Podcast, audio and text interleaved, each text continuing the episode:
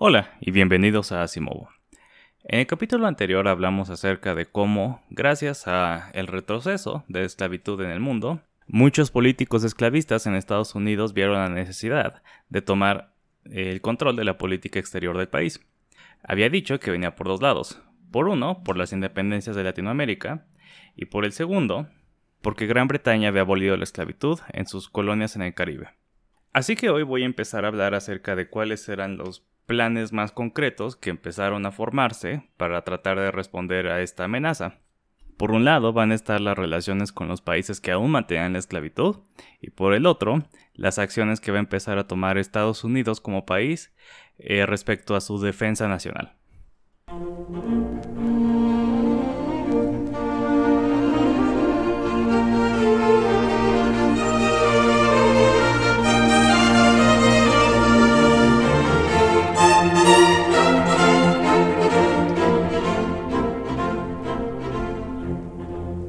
Así que, como les decía, una de las ideas que surgió fue generar alianzas con los países que aún mantenían la esclavitud, como Brasil, España, Francia y los Países Bajos. Todas estas potencias, digamos, estaban bastante disminuidas con respecto a Gran Bretaña, pero la idea era que juntas podían hacer un frente común. Y hubo algunos éxitos modestos, como por ejemplo, cuando Gran Bretaña buscó acabar con el comercio ilegal eh, transatlántico que por lo general eh, ocurría con barcos estadounidenses, trataron de hacer un tratado que les daba el derecho de registrar cualquier nave que ellos sospecharan de trasladar esclavos. Y habían asegurado el acuerdo con Francia, Prusia, Austria y Rusia, que pues no es nada, no es, una, no es un logro diplomático pequeño. Los diplomáticos estadounidenses que estaban en Europa se movilizaron y por ejemplo lo que hicieron en Francia fue propagar constantemente el mensaje de que ese acuerdo era pues como una afronta a la soberanía del país, que cómo iban a dejarse que eh, Gran Bretaña les... Eh, o sea, se, diera el derecho de revisar barcos que ni siquiera eran británicos. Ahora, este es un punto yo creo que bastante obvio. Y aunque sea como que por razones correctas, varios políticos en Francia ya pensaban eso. Entonces no es tan fácil decir eh, qué tanto ayudaron los, gringos en este caso, pero la medida no pasó a la Cámara de Diputados y todo se fue para abajo, porque si no, eh, si no estaba Francia no funcionaba el, el, tratado. Entonces medio dudoso qué tanto ayudaron, pero pues a fin de cuentas es como algo bastante beneficioso que haya, que haya sucedido. Durante la presidencia de William Henry Harrison, y digo durante, pues más bien, lo único que ocurrió en su presidencia fue que se murió a los 32 días de haber sido inaugurado. Ese presidente con el periodo más corto en la historia de Estados Unidos. Harrison no era simpatizante de los políticos esclavistas que habían y sureños que habían casi casi dominado eh, la presidencia y casi toda la política desde hace como 12 años desde el inicio de la presidencia de Andrew Jackson, que ocurrió hace 12, y después lo sucedió su vicepresidente, Martin Van Buren. El problema es que su vicepresidente era todo lo contrario a él. Entonces, surgió la oportunidad de llevar a cabo otro plan de defensa ante cualquier amenaza internacional que atentara contra la esclavitud. Y este plan fue eh, la modernización y el fortalecimiento de la Marina de Estados Unidos. ¿Por qué? Porque seguían algunos con la idea de que en cualquier momento Inglaterra para totalmente destruir Estados Unidos y ser como la única potencia mundial iba a llegar a atacarlos. Entonces necesitaban una marina que pudiera rivalizar con Gran Bretaña, que pues no es nada modesto. Así la propuesta inicial que era alcanzar más o menos la mitad del poder naval británico, Estados Unidos tenía que cuadruplicar el tamaño de su marina. Además de que iban a tener que instituir un nuevo rango, que era el de almirante, que era un rango que no existía en el ejército de Estados Unidos, nada más en los ejércitos europeos, lo cual implica un puesto nuevo con más salario, por ejemplo. O sea, también era una inversión importante. Y el establecimiento de una escuela naval, para que precisamente formara a la gente que iba a navegar esos barcos. Ahora, si ustedes escucharon el episodio anterior acerca de, la, bueno, no anterior, eh, unos dos episodios atrás acerca de la presidencia de John Quincy Adams, como que suena similar esta idea de que tenemos que invertir en el país para crear algo, ¿no? que en el caso, por ejemplo, de John Quincy Adams era rutas comerciales más seguras, ¿no? o mercados financieros más robustos. Pero los que lo están proponiendo no son los que te esperarías, sino que son precisamente estos sureños que por lo general predican la idea de que el gobierno no debería interferir con lo del país. Entonces parecería una especie de hipocresía. Pero la idea es, justamente como que este tipo de personas tiene la capacidad de alterar su visión de un gobierno perfecto con el fin de proteger sus intereses comerciales y ejemplos concretos está John Calhoun, que ah, justamente en el mismo episodio en el que hablamos de John Quincy, eh, dije que John Calhoun como que lentamente estaba yéndose del nacionalismo, de invertir en el país, de mejorar la infraestructura interna y acercándose a los derechos estatales, ¿no? A, tratar de limitar eh, el rol del gobierno eh, en la vida pública. Entonces, por ejemplo, él se opuso a un proyecto de ampliación de una carretera en Illinois. O sea, pues nada más como un proyecto de infraestructura. Básicamente decía que era un derroche del tesoro público sin sentido. Y que donde había que invertir en lugar de sangrar dinero internamente era ver hacia el mar, que es eh, donde tenías que defender tu, tu territorio, pues, ante un mundo hostil. De nuevo, esta visión viene de alguien que está eh, preocupado de que le quiten su capacidad de tener esclavos. Abel Upshur, quien era el secretario de Estado de John Tyler, decía que gastar en la marina nunca iba a ser dinero perdido porque la expansión iba a fomentar eh, tanto el comercio como la industria la iniciativa y al mismo genio, ¿no? Porque la gente tenía que prepararse. Obviamente esto es cierto de cualquier obra de mejoramiento interno, ¿no? Obviamente esto también va a ser cierto de, por, lo, por ejemplo, lo que quería John Quincy Adams, ¿no? De tener este, eh, universidades eh, públicas, de tener observatorios astronómicos, de mejorar las rutas comerciales terrestres, etc. Pero, por alguna razón, esta obviedad no era obvia para los políticos esclavistas. Y aunque parezca siempre hipocresía, yo creo que estas actitudes sirven para dilucidar el modo de pensar de esta gente. Básicamente yo creo que esto es lo que, lo que pasaba. Ellos pensaban que Estados Unidos estaba fundado bajo el supuesto de que el máximo valor es la libertad. Y la única forma de ser libre es ser autosuficiente, o no depender económicamente ni políticamente de nadie. Y la función del gobierno es simplemente asegurar ese derecho. Cualquier acción que altere el equilibrio interno entre las personas libres, que son las que tienen propiedad, es una frontal ideal. También, por lo tanto, no debe haber gente en el gobierno que no cumpla las características de una persona libre. Por otro lado, cosas como construir carreteras, mejorar este, las rutas comerciales en los ríos, que es algo de lo que también hablamos, establecer tarifas para fomentar el crecimiento económico, todas estas acciones eh, alteran el equilibrio natural del mercado. Todas estas son imposiciones del gobierno que alteran cómo eh, actúa la gente libre. Entonces, en realidad, el gobierno solo debe actuar en pro de salvaguardar el derecho a la propiedad. Y de nuevo, también por eso estaban tan paranoicos, porque en ese entonces ellos veían que estaba vulnerado el derecho a la propiedad que más les permitía ser libres. Justamente el trabajo humano de otras personas. Esa propiedad es la que te permite a ti ser, entre comillas, autosuficiente. Y además era un trabajo que no solo les permitía no depender de nadie, sino que también explotó gracias a la demanda global de algodón. Entonces, Gracias a que este producto, que era como el petróleo de ese entonces, era el recurso natural más valioso, y estaba ahí donde vivían y tenían un sistema para extraerlo, entonces, quieras o no, toda su sociedad estaba alrededor de la institución de la esclavitud, porque era lo que mantenía su modo de vida. El plan de reforma a la Marina no fue un enorme éxito, sobre todo de la gente que, para la gente que más ambición tenía.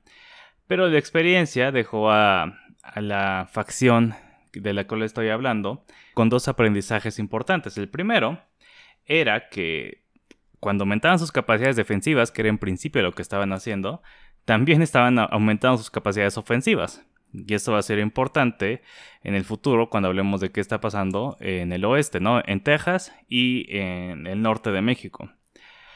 Y segundo, era que cuando se trataba de política externa, el poder del gobierno federal era una herramienta muy poderosa y que, según ellos, tenían todo el derecho o digamos eh, estaban justificados en usarla, a diferencia de cuando usaba el poder del gobierno federal en la política interna.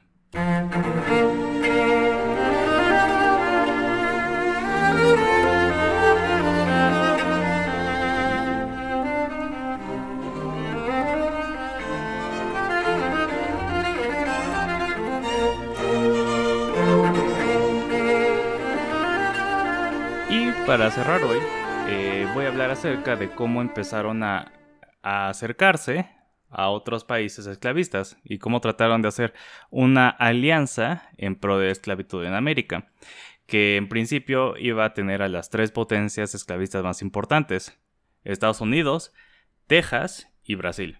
Ahorita nada más voy a hablar de Brasil porque obviamente lo de Texas se relaciona con un tema mucho más grande que es la guerra con México. Eh, y eso yo creo que va a ser el siguiente episodio. Ah, y Cuba. Y también, este, Cuba era muy importante para ellos.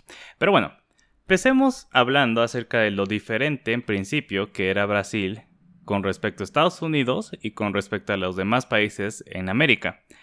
El imperio de Brasil era el único país en Sudamérica que no era una democracia en ese entonces, por lo menos una democracia nominal. Pero esto no evitaba que los políticos sureños pensaran que Brasil era evidentemente el país superior en Sudamérica. ¿Por qué? Porque era más estable. ¿Y por qué era más estable? Ah, bueno, es que porque a diferencia de los gobiernos de América Central, de Venezuela y de Colombia, no había eh, mezcla de razas en el gobierno. Entonces, como en Brasil sí existía la natural y necesaria distinción entre razas, ellos podían alcanzar el nivel de civismo más elevado. Brasil en ese entonces era el único país que todavía tenía un comercio transatlántico de esclavos, que todavía estaba llevando esclavos desde África. Y la principal razón por la cual no hubo el acercamiento entre los dos países que los estadounidenses querían era porque el embajador se embarcó en una cruzada en contra de este comercio. Y el embajador, eh, de nuevo, era el embajador que puso John Tyler, el presidente que estaba a favor de la esclavitud. Entonces no estaba, eh, él, mismo no estaba en contra, solo estaba en contra del comercio. Y esto es interesante, o sea, por lo menos lo quise recalcar, porque de nuevo demuestra que a lo mejor lo que podríamos llegar a pensar de esta gente no es siempre lo más obvio. Vamos a ver eh, por qué. Y es consecuencia de ciertas realidades naturales que diferenciaban a Estados Unidos y a Brasil. Eh, la razón por la cual Estados Unidos no dependía del comercio externo de esclavos, que es bastante macabra, es que había paridad de género en los esclavos que Estados Unidos importó durante mucho tiempo. Entonces, pues eran capaces de crear más esclavos. Y entonces se creó un mercado eh, local. Los esclavistas podrían no tener ninguna consideración humana hacia sus esclavos, pero los apreciaban enormemente porque eran una propiedad muy muy valiosa y eran una inversión. De nuevo, estos esclavistas no eran el faraón usando labor esclava para construirse unas pirámides, ¿no? O sea, no era la esclavitud anticuada, sino que era moderna. Ellos sabían perfectamente cuáles eran las nociones contemporáneas de economía, de inversiones, de futuros, y aplicaban eso a la forma en la que trataban y usaban sus esclavos. De nuevo, ya usé la comparación de, del algodón, con el petróleo y yo creo que ahora podemos hablar, por ejemplo, de que los esclavos eran como los servidores para las empresas de información. La otra parte que hacía que su modelo eh, económico funcionara. Ahora, antes de seguir, no, no creo que sea necesario, pero no está de más decir que toda esta gente era gente, a pesar de cómo estoy hablando ahorita en términos muy abstractos, en cómo manejaban a, sus esclavos, pero estamos hablando de gente que a pesar de la constante negación de su humanidad, eh, perseveró en, espíritu y llegaron a formar lazos familiares independientemente de los deseos de sus dueños, ¿no? Eh, los dueños los casaban con la idea de crear esclavos eh, más productivos, ¿no? O sea, los cruzaban como, como si fueran animales.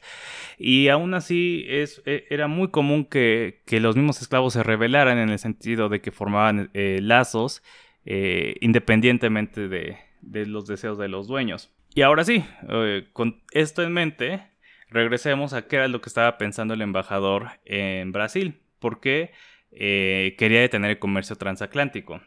Ahora yo creo que ya tenemos como tres opciones más matizadas, que no, no son como ¿Es esclavista entonces quiere mantener el comercio transatlántico o lo quiere quitar porque secretamente es antiesclavitud? ¿no? O sea, ya sabemos eh, más acerca de él y podemos hacer, por ejemplo, estas conjeturas. La primera era que creía que era necesario que una sociedad esclava pudiera mantener un mercado interno de esclavos. En segundo lugar, eh, quería que Brasil fuera el mercado de Estados Unidos. Entonces, en lugar de comerciar eh, transatlánticamente con, con África, comerciar esclavos con Estados Unidos. Y tercera, y que es posible, era que genuinamente le pareciera terrible el comercio transatlántico de esclavos. ¿Por qué? Porque es uno de los mayores crímenes contra la humanidad de la historia. los barcos que transportaban a esta gente, como ustedes sabrán, los mantenían en cajones muy pequeños, donde había un lugar comunal para defecar para hacer cualquier necesidad, donde prácticamente no había ningún tipo de higiene, que tenían tasas de mortalidad por lo mismo altísimas. Es común eh, en los relatos acerca de, de, este tema oír que se podía oler cuando venía un, un barco que transportaba esclavos, que no es un, logro pequeño, o sea, los puertos de por sí eran muy, muy olorosos porque había muchísima mercancía, había pescado, este, había muchísimos barcos, había marineros, etcétera, etcétera.